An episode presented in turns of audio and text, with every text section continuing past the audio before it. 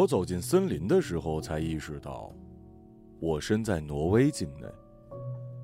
哈，挪威森林，我心里嘀咕了一句：“我靠，我想怎么这么耳熟呢？”文艺小青年喜欢了多年的陈词滥调，我还莫名其妙的真给撞上了。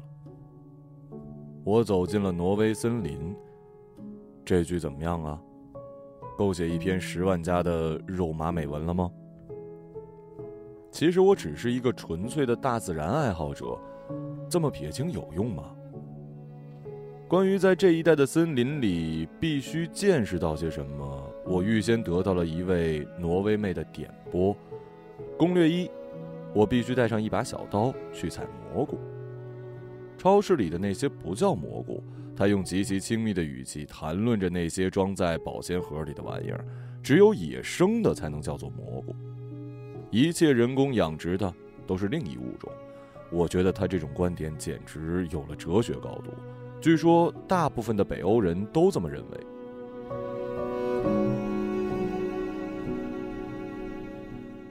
挪威妹斜梳着一根马尾，金发高高垂在脸颊一边，身穿豹纹的大衣，连旅行箱都是粉红底色加咖啡豹图案的。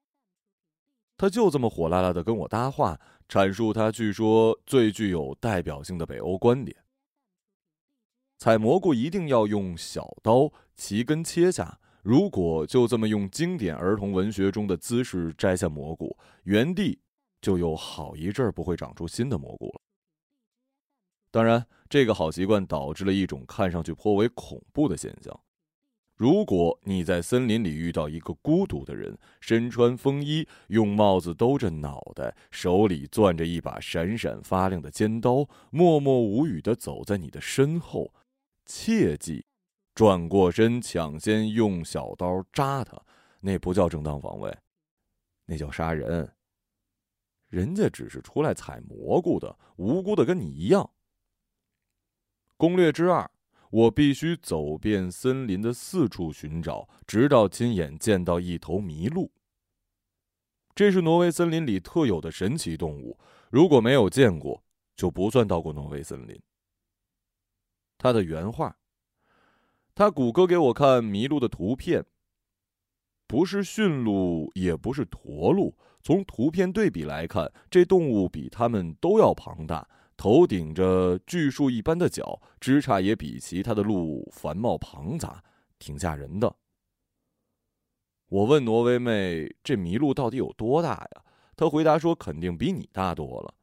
如果你见到其中一头，估计就像见到一座小山丘吧。”火车快停下来的时候，她突然提醒我：“见到麋鹿之后，千万不要动，更不要跑。记住，如果它瞪着你。”你就瞪着他，保持身体纹丝不动，一定要面带微笑。为什么呀？因为你一动，他就冲你冲过来；嗯，你一跑，他就追着你跑，直到用他的大脚把你捅出几个透明窟窿。只要你不动，他就不会动，你就是安全的。记住啊，一定要用最温和的目光注视着他的眼睛，最好面带微笑。要是他动我一天一夜呢？那你也微笑一天一夜呀？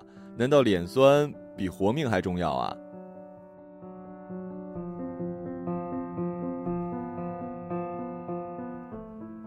我觉得我必须要感谢挪威妹的救命之恩了。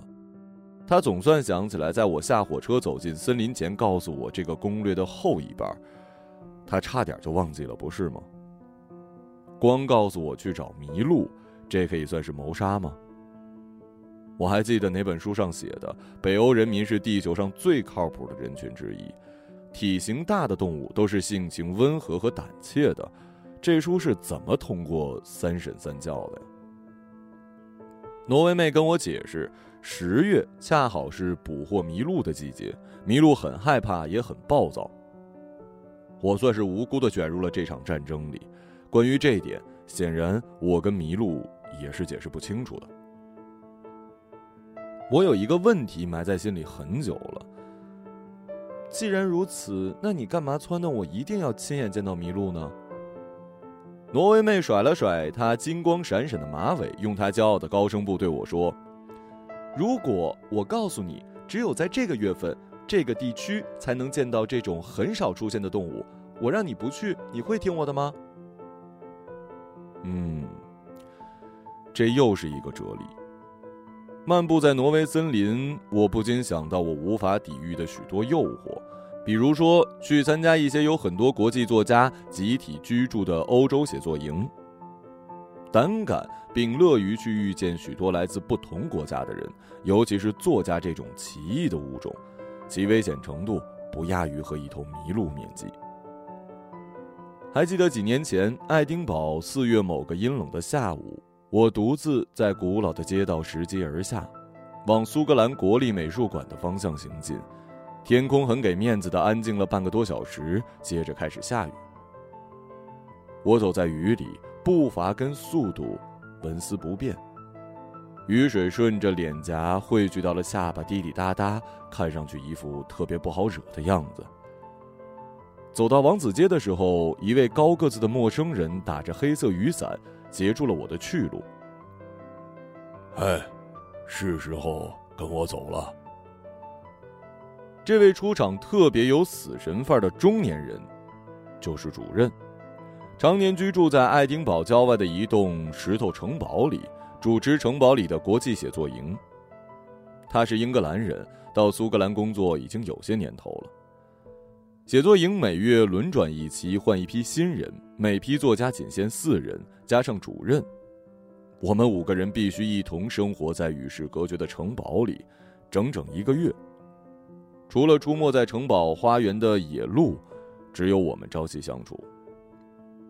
啊，差一点忘了，还有两位厨师大婶，一位出勤周一至周五，一位轮班双休，千里迢迢开车带着食材来给我们做饭。总之，喜欢或者讨厌，我们的近距离同居关系是无法改变的，这很有趣。尤其是每天夜里七点整。主任在底楼幽暗的餐厅里点起蜡烛，两只烛台一前一后，我们四个必须坐在铺着白色桌布的长形餐桌两侧一同用餐。用餐过程非常冗长，从餐前酒一直到饭后甜点，意味着我们必须聊天儿，聊几个小时，友好、和睦、愉快、文静，文学与创作的交流，心心相印。这是预期的效果。在图书馆工作的丹麦作家是一个戴眼镜的老夫子，小个子，一派斯文，天天戴一条格子围巾。不知道是不是在英语母语的国家人面前显摆一下学问，他总是最滔滔不绝的那一位。宇宙天文、地理化学、生物学外加考古，轻声细语毫无停顿，听得我痛苦不堪。有如托福听力考试冲击高分的噩梦一样。学术词汇是硬伤，听不懂也不能胡乱的回应，是不是啊？整整一餐饭下来，保持沉默不礼貌，是不是啊？然而，这就是我的下场了。好几个晚上，我只能听他们几个聊，我尬在一边，一边恶狠狠地切着鸡胸，一边心里嘀咕：为什么蹭饭的压力都这么大了呀？走着瞧，明天我抢先第一个说话，先跟你们大伙儿说说中国的古代礼仪：食不言，寝不语。我并没能抢到第一个说话的机会，永远都是老夫子。他是麦霸，文质彬彬的，让人不忍心打断。可能是觉得大家接他的话题还是难度太低了，没过几天，他开始说古英语了。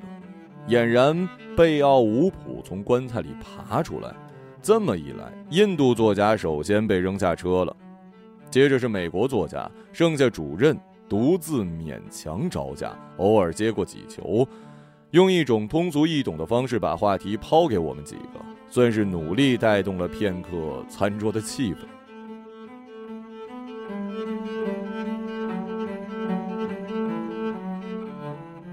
在老夫子开始谈论古希伯来语和梵文之后，主任终于礼貌地劝阻了他。这一行为让老夫子非常恼怒，他小声叨叨：“我不理解，每次我胡扯这些听不懂的玩意儿，姑娘们总会被我撩得不要不要的。为什么你要阻止我呀？”他又朝我们委屈的抱怨：“你们又为什么不懂欣赏我呢？”因为餐桌上有一大半儿不是姑娘。还有一小半姑娘比较关注精神交流的实践本身。美国作家名叫强尼，人高马大，年过不惑，依然有一副大孩子一般的表情。他天真的眨巴着眼睛，为了挽回餐桌的气氛，做了一个巨大的努力，故意跟老夫子打趣：“想不到你能把姑娘聊得不要不要的呀！”这一下。显得用力过猛了，我们都觉得他蠢得可爱。老夫子顿时就被哀伤跟愤懑击中，手按餐桌站起身，解开袖口，开始往上卷袖子。我们都以为他要跟强尼干一架了，急急忙忙按住了汤盆，以免他们打架时碰翻桌子，把汤洒我们一身。然而老夫子温温吞吞地挽起袖子之后，只是向我们展示了他的手臂。嗯，以他的年龄跟身材来看，这两条手臂的肌肉还算是非常好看，尤其是满满两手臂的彩色纹身，很出乎我们意料。原来老夫子也有狂野的一面啊！果然是有可能惹得姑娘们喜欢的，太棒了！强尼连忙鼓掌，有点夸张，为的是弥补他刚才好心办坏事的裂缝。其余人呢也交口称赞，虽然我们自己也不知道有什么太棒了的。不过，哎，姑娘其实也和你们一样恩威难测。有一回我们一起去湖畔游泳，我带了一个专业相机给他们拍照。要知道，我也是一位很专业的摄影师呢。姑娘们都很高兴。他嘟囔了一大堆摄影器材专业名词之后，接着说：“可是他们转眼就翻脸了，责骂我说把照片都发到了脸书上去，还要起诉我。”呃，其余人能想到的回答就只是：“呃。”现在我总算理解尬聊的真实含义了，那就是无论何种艰难险阻。都得吱个声。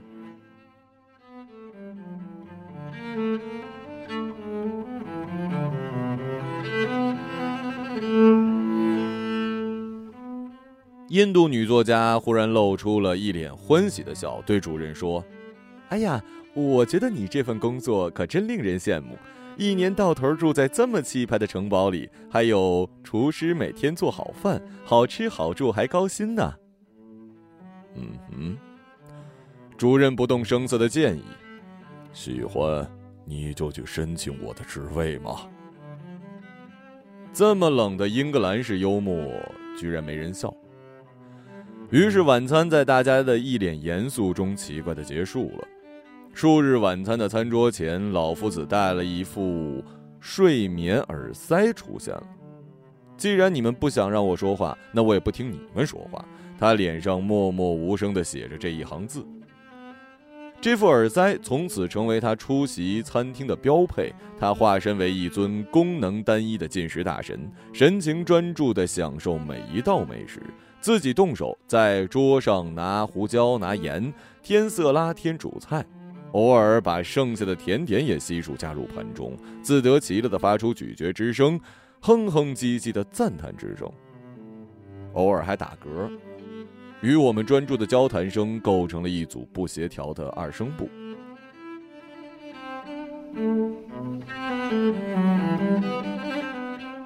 自从老夫子开始实行不存在主义，印度女作家 Lucy 就成为了餐桌上的麦霸。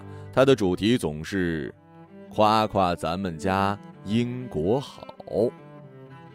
尽管这是她平生第一次抵达英国本土，但是很显然。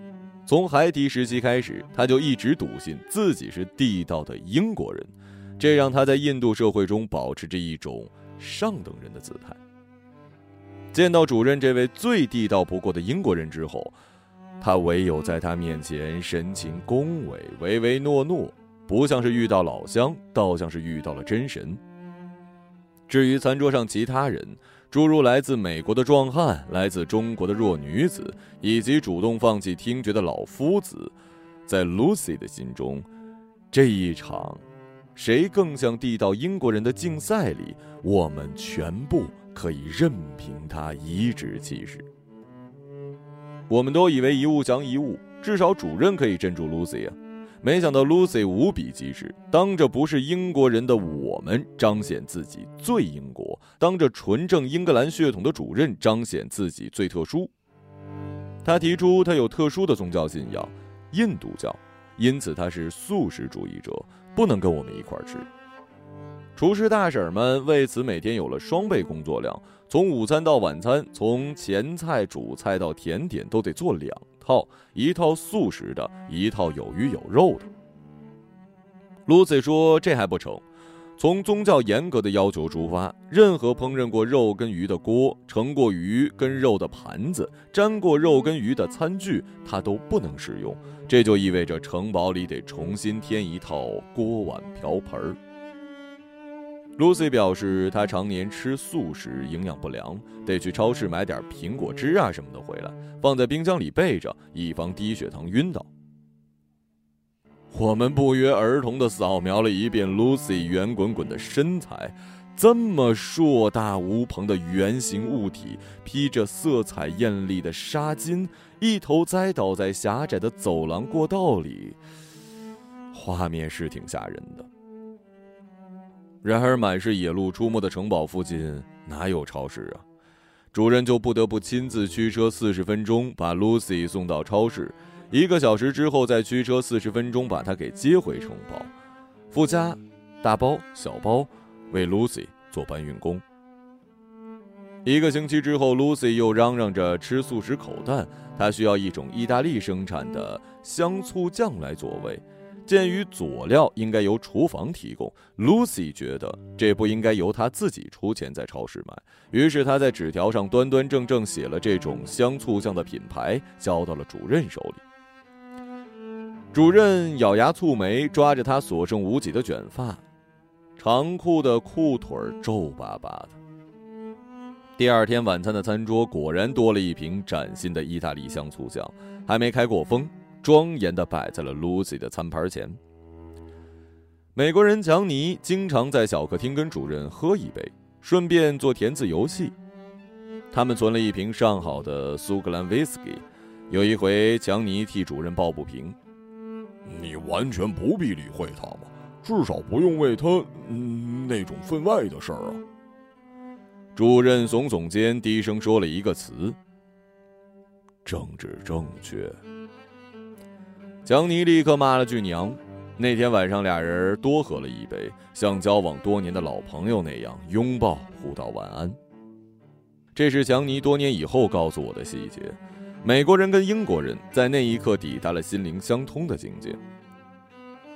Lucy 来自第三世界国家，Lucy 是亚洲肤色，Lucy 肥胖，Lucy 是女性，Lucy 有特殊的宗教信仰。这一切都意味着。你不得不对 Lucy 恭敬有加，尊重她的意志，尊重她的权益，尊重她的权益加一，额外照顾她，以免被认为是轻慢了她，否则就违背了政治正确的原则。这顶帽子你可戴不起呀！强尼后来安慰主任：“其实你这份工作还是挺不错的，至少每个月能遇见新的姑娘。”而且还都是基金会那会儿挑剔的文学资深人士，从一大堆女作家里挑选出来的，都是够格的文艺女青年，美的你。主任白了他一眼，这都被你知道了，哼，我呀就是这么认识我现任女友的。强尼住在我隔壁的房间，这堵墙貌似特别薄，这家伙打鼾。窗外下着大雪，原本我想彻夜倾听雪落的声音，清晨在第一缕阳光中等候屋顶积雪消融的声音，没准午后还能听见底楼大厅里壁炉燃烧的吱吱声。结果呢，我一天到晚听到的都是他的呼噜声，这还让我怎么码字啊？偏头痛都犯了。我想抽个时间好好跟他聊聊“隔墙有耳”这个中国成语。如果你的房间墙壁另一侧有一双耳朵，耳朵并不一定是自愿的。就像我总能特别清晰的听到他每天早晨打电话打给他妈妈：“哎，妈妈，您好吗？我，哎，从来没这么好过。我得告诉你啊，我打算结婚了。呃，我在这里遇到一个中国姑娘，就住在我隔壁房间。” You've got to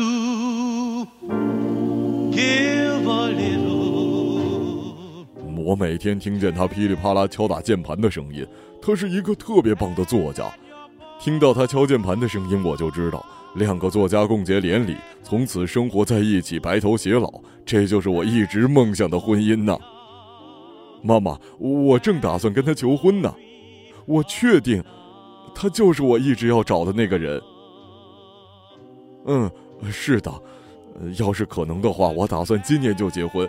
现在是四月份，抓紧一点，七月份订婚，金秋十月在纽约正式办婚礼。嘿嘿，今年圣诞节我就不是一个人了，我可以带着他一块儿去您那儿布置圣诞树。哎，妈，嗯，别担心，我会跟他说的。我在等一个恰当的时机跟他说。每天晚餐大家都在一块儿，不方便说。早餐时间倒是挺合适，大家各吃各的。他起床晚，待会儿我就下楼去餐厅等着。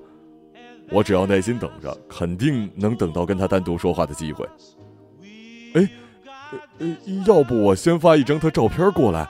昨天晚餐的时候我偷拍了一张。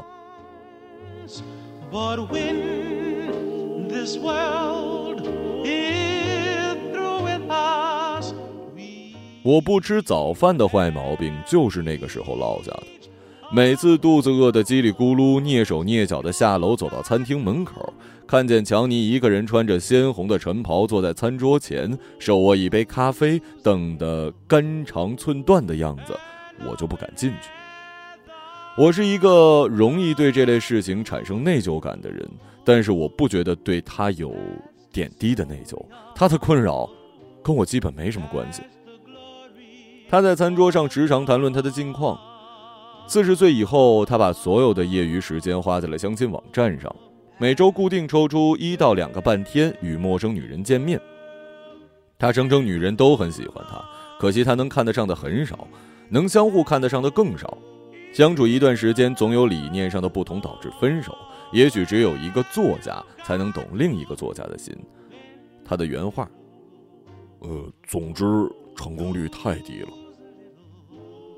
我的理解是，四十岁以后的人生对他而言就是一场持续的双十一。他把相亲网站当成了淘宝，怀着女买家一般不怕剁手的执着在买买买。现在他把这座城堡当做双十一的实体店了。天这么冷，想早起真的很难。我可以不吃早饭，但是不能不洗澡。每天早晨我总是最后一个进浴室，这也是没办法的事儿。浴室是一个突破距离感的绝好地点，比如说，我经常会捡到一些东西，鲜红的晨袍，我抱着出去挂在强尼房间的门把手上，剃须刀。我想破头也没想到，这居然是 Lucy 的。亚洲女人需要这个吗？秀发的洗护精油三件套小包装，主人是老夫子的，没想到他对。一脑门几乎荒芜的植被还这么讲究呢。有一回，我在浴室门前捡到了一件玫瑰红的吊带镂空蕾丝丝绸睡衣。我本来想让它留在那儿的，然而浴室那么丁点儿个地方，就这么一个挂钩可以挂衣服。我想当然的以为是 Lucy 的，敲门，人家说不是，绝逼不是。我这才发现尺寸确实不太对呀，它根本套不上。我也不能拿去问两个男人是不是，无奈只能暂时交由主任保管。主任见多识广，果断顺手的挂在了公公的衣帽间里。当天晚餐过后，那件香艳的吊带丝绸睡衣就消失的无影无踪了。Lucy 自从早上知道这个八卦之后，一直挠心挠肺的想知道答案。他去跟主任打听，还非得含羞带怯的拉上我。主任倒是一点不避讳，直接推理出结论给我们听。他晚餐过后一直跟强尼在小客厅喝酒，那么拿走睡衣的，只可能是另外一个人，老夫子。老夫子，他穿玫瑰红的吊带蕾丝睡衣。你们就没有穿过男朋友的衬衫睡觉吗？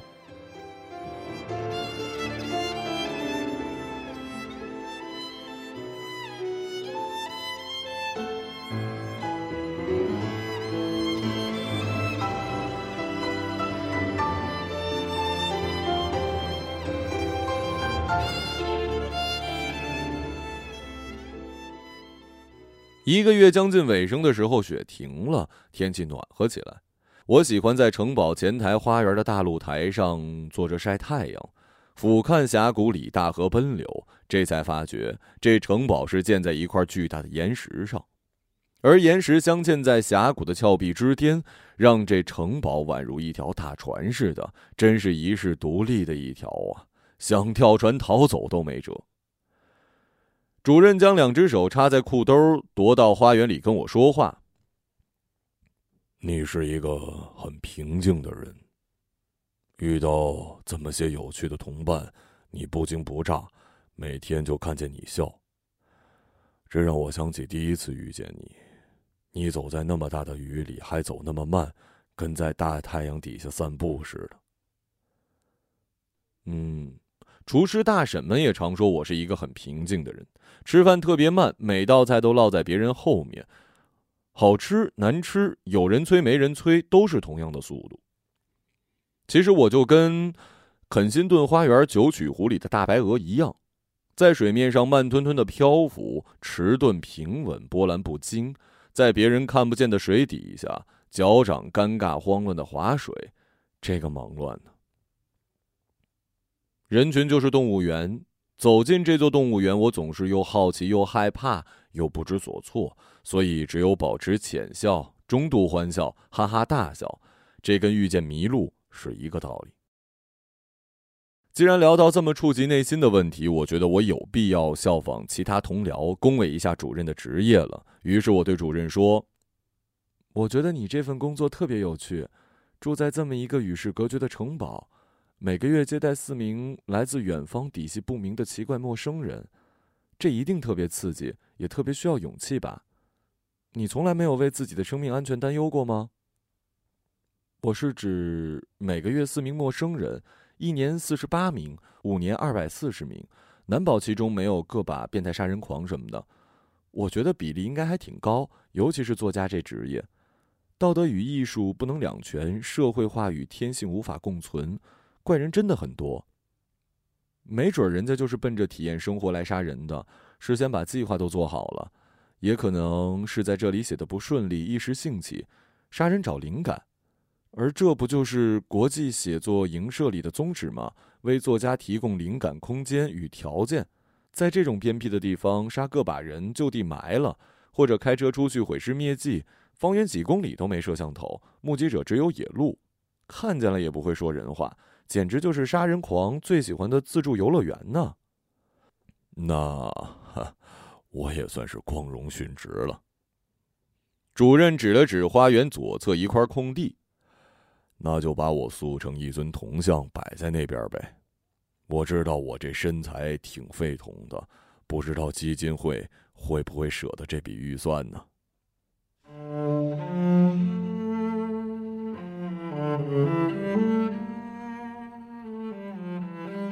多年之后，我与老夫子强尼、Lucy 还有联络。我们写邮件，在脸书上相互点赞，有时还通个电话。远距离让所有关系变得舒适优美，让所有人看上去体面而正常。事实上，我依然可以感觉到那种特殊的存在。我们交往的就像在一起做过不光彩的事儿，又决心一同保守秘密的孩子。这让我们的亲密程度比一般的熟人高。然而，我可以负责任地说，后来他们在写作与社会生活中取得的成就，充分证明了他们是正常人，跟一般人没什么两样。不信你可以浏览他们的网站，购买他们的新书，以及在读者见面会上对着他们微笑。唯一联系不上的人是主任。我通常隔月给他写一封邮件，表达问候，互诉近况。听说城堡花园里的苹果树又成熟了，厨师大婶做了苹果派。城堡后山的图书馆门前种了两棵梨子树。全球变暖，有一年城堡经历了暖冬，礁石底下的水位都变高了。云云。两年前的一个万圣节，他突然不再回复我的邮件。我以为他忘了，催促不雅。我等了两个月，又去一封信，依然音信全无。去年和今年的新年，我都依然写信给他，他仿佛人间蒸发。也许是一语成谶吧。他果真遇到了致命的陌生人。他此前在这个职位上干了七年，运气算是好的，已经活着见过这么多比迷路还危险的作家。那么他的铜像已经建起来了吗？看来我得给基金会写一封信了，委婉的讲述一遍主任想要在殉职之后立一座铜像的心愿，以及他对这份职业的高尚奉献。他可是自己向着迷路走过去的。